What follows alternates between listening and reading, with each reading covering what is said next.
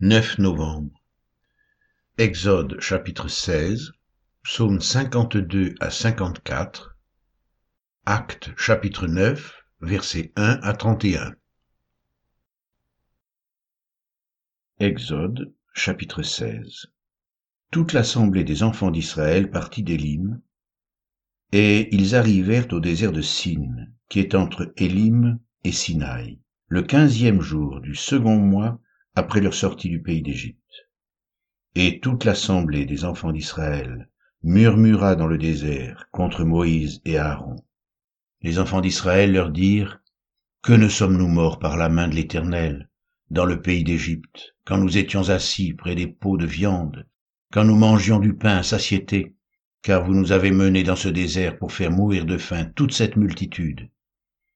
L'Éternel dit à Moïse, Voici, je ferai pleuvoir pour vous du pain du haut des cieux. Le peuple sortira et en ramassera jour par jour la quantité nécessaire, afin que je le mette à l'épreuve et que je vois s'il marchera ou non selon ma loi. Le sixième jour, lorsqu'ils prépareront ce qu'ils auront apporté, il s'en trouvera le double de ce qu'ils ramasseront jour par jour. Moïse et Aaron dirent à tous les enfants d'Israël, Ce soir vous comprendrez que c'est l'Éternel qui vous a fait sortir du pays d'Égypte. Et au matin, vous verrez la gloire de l'Éternel, parce qu'il a entendu vos murmures contre l'Éternel. Car que sommes-nous pour que vous murmuriez contre nous? Moïse dit, L'Éternel vous donnera ce soir de la viande à manger, et au matin du pain à satiété, parce que l'Éternel a entendu les murmures que vous avez proférés contre lui. Car que sommes-nous?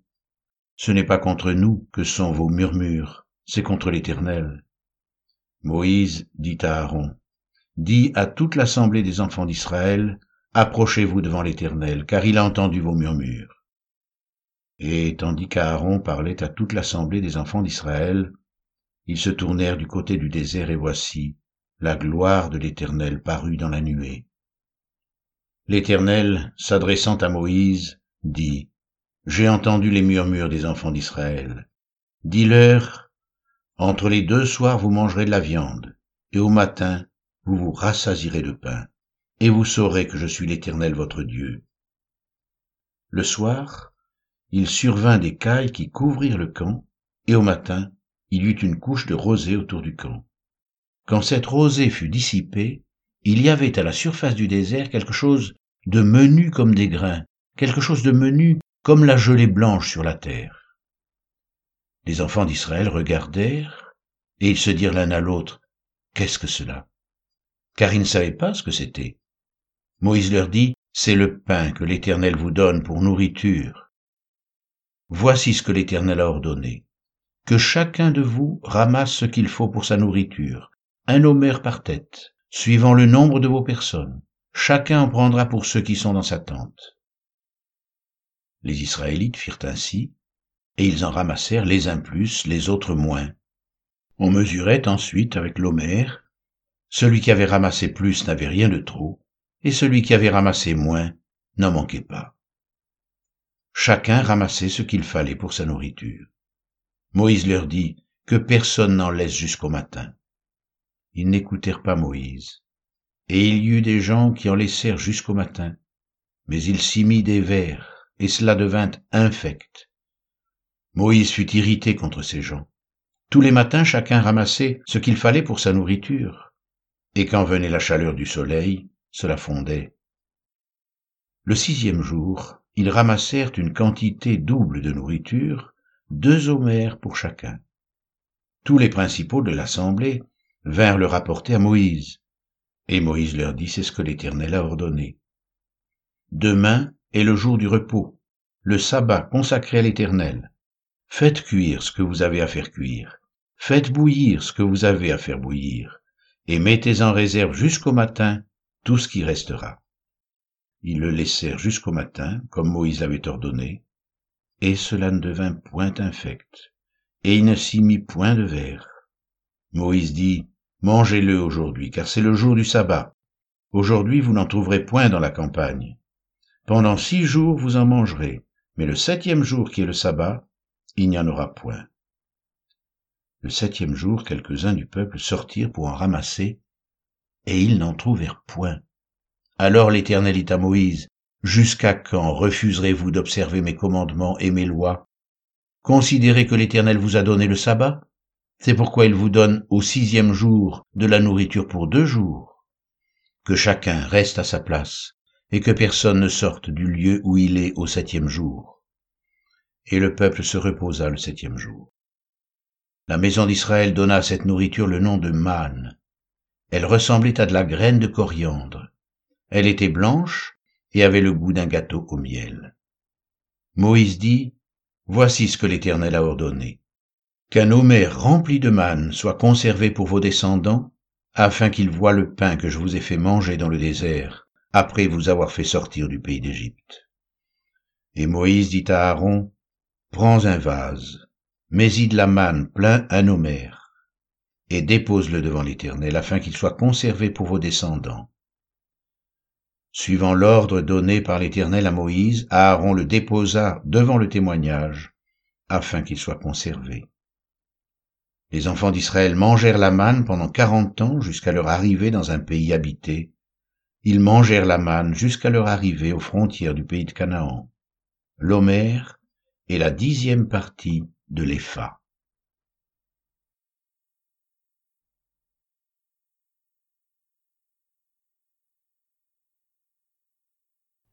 Psaume 52 Au chef des chantres Cantique de David À l'occasion du rapport que Doeg l'édomite vint faire à Saül en lui disant David s'est rendu dans la maison d'Achimélec. Pourquoi te glorifies-tu de ta méchanceté, tyran La bonté de Dieu subsiste toujours. Ta langue n'invente que malice, comme un rasoir affilé, fourbe que tu es. Tu aimes le mal plutôt que le bien, le mensonge plutôt que la droiture. Tu aimes toutes les paroles de destruction, langue trompeuse. Aussi Dieu t'abattra-t-il pour toujours. Il te saisira et t'enlèvera de ta tente. Il te déracinera de la terre des vivants. Les justes le verront et auront de la crainte, et ils feront de lui le sujet de leur moquerie. Voilà l'homme qui ne prenait point Dieu pour protecteur, mais qui se confiait en ses grandes richesses et qui triomphait dans sa malice. Et moi, je suis dans la maison de Dieu comme un olivier verdoyant. Je me confie dans la bonté de Dieu éternellement et à jamais. Je te louerai toujours parce que tu as agi, et je veux espérer en ton nom parce qu'il est favorable en présence de tes fidèles. Psaume 53 au chef des chantres sur la flûte, cantique de David. L'insensé dit en son cœur il n'y a point de Dieu. Ils se sont corrompus, ils ont commis des iniquités abominables. Il n'en est aucun qui fasse le bien. Dieu du haut des cieux regarde les fils de l'homme pour voir s'il y a quelqu'un qui soit intelligent, qui cherche Dieu. Tous sont égarés. Tous sont pervertis il n'en est aucun qui fasse le bien, pas même un seul. Ceux qui commettent l'iniquité ont-ils perdu le sens? Ils dévorent mon peuple, ils le prennent pour nourriture, ils n'invoquent point Dieu. Alors ils trembleront d'épouvante sans qu'il y ait sujet d'épouvante. Dieu dispersera les eaux de ceux qui campent contre toi. Tu les confondras car Dieu les a rejetés. Oh, qui fera partir de Sion la délivrance d'Israël? Quand Dieu ramènera les captifs de son peuple, Jacob sera dans l'allégresse, Israël se réjouira. Psaume 54 Au chef des chantres, avec instruments à cordes, cantique de David. Lorsque les Iphiens vinrent dire à Saül, David n'est-il pas caché parmi nous Ô Dieu, sauve-moi par ton nom, et rends-moi justice par ta puissance. Ô Dieu, écoute ma prière, prête l'oreille aux paroles de ma bouche, car des étrangers se sont levés contre moi, des hommes violents veulent à ma vie. Ils ne portent pas leurs pensées sur Dieu. Voici, Dieu est mon secours. Le Seigneur est le soutien de mon âme. Le mal retombera sur mes adversaires. réduis-les au silence dans ta fidélité. Je t'offrirai de bon cœur des sacrifices, je louerai ton nom, ô Éternel, car il est favorable, car il me délivre de toute détresse, et mes yeux se réjouissent à la vue de mes ennemis.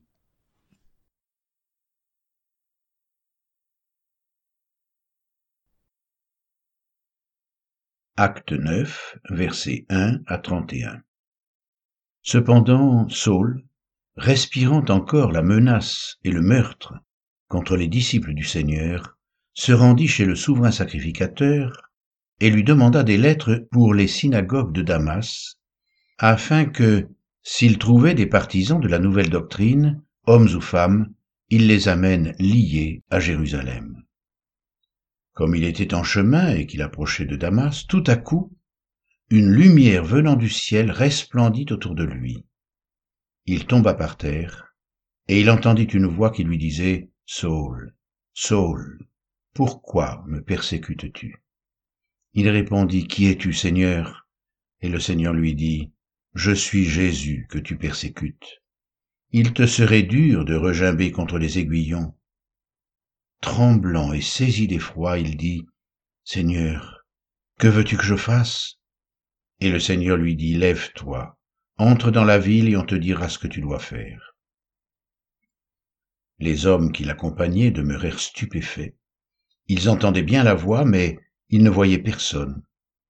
Saul se releva de terre, et quoique ses yeux soient ouverts, il ne voyait rien. On le prit par la main, et on le conduisit à Damas. Il resta trois jours sans voir, et il ne mangea ni ne but. Or, il y avait à Damas un disciple nommé Ananias.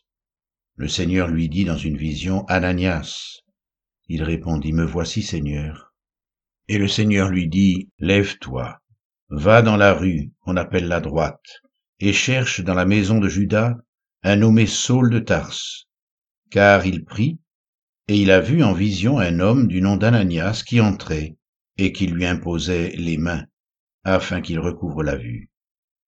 Ananias répondit, Seigneur, j'ai appris de plusieurs personnes tous les maux que cet homme a fait à tes saints dans Jérusalem, et il a ici des pouvoirs de la part des principaux sacrificateurs, pour lier tous ceux qui invoquent ton nom. Mais le Seigneur lui dit, Va, car cet homme est un instrument que j'ai choisi pour porter mon nom devant les nations, devant les rois et devant les fils d'Israël, et je lui montrerai tout ce qu'il doit souffrir pour mon nom. Ananias sortit, et lorsqu'il fut arrivé dans la maison, il imposa les mains à Saul en disant, Saul, mon frère, le Seigneur Jésus qui t'est apparu sur le chemin par lequel tu venais, m'a envoyé pour que tu recouvres la vue et que tu sois rempli du Saint-Esprit. Au même instant, il tomba de ses yeux comme des écailles, et il recouvra la vue. Il se leva et fut baptisé. Et après qu'il eut pris de la nourriture, les forces lui revinrent. Saul resta quelques jours avec les disciples qui étaient à Damas, et aussitôt il prêcha dans les synagogues que Jésus est le Fils de Dieu. Tous ceux qui l'entendaient étaient dans l'étonnement et disaient, N'est-ce pas celui qui persécutait à Jérusalem ceux qui invoquent ce nom, et n'est-il pas venu ici pour les emmener liés devant les principaux sacrificateurs? Cependant Saul se fortifiait de plus en plus, et il confondait les Juifs qui habitaient Damas, démontrant que Jésus est le Christ. Au bout d'un certain temps, les Juifs se concertèrent pour le tuer, et leur complot parvint à la connaissance de Saul. On gardait les portes jour et nuit afin de lui ôter la vie. Mais pendant une nuit, les disciples le prirent et le descendirent par la muraille dans une corbeille. Lorsqu'il se rendit à Jérusalem, Saul tâcha de se joindre aux disciples, mais tous le craignaient, ne croyant pas qu'il soit un disciple. Alors Barnabas, l'ayant pris avec lui, le conduisit vers les apôtres et leur raconta comment sur le chemin Saul avait vu le Seigneur qui lui avait parlé, et comment à Damas il avait prêché franchement au nom de Jésus. Il allait et venait avec eux dans Jérusalem et s'exprimait en toute assurance au nom du Seigneur. Il parlait aussi et discutait avec les hellénistes, mais ceux-ci cherchaient à lui ôter la vie. Les frères, l'ayant su, l'emmenèrent à Césarée et le firent partir pour Tarse. L'Église était en paix dans toute la Judée, la Galilée et la Samarie, s'édifiant et marchant dans la crainte du Seigneur, et elle s'accroissait par l'assistance du Saint-Esprit.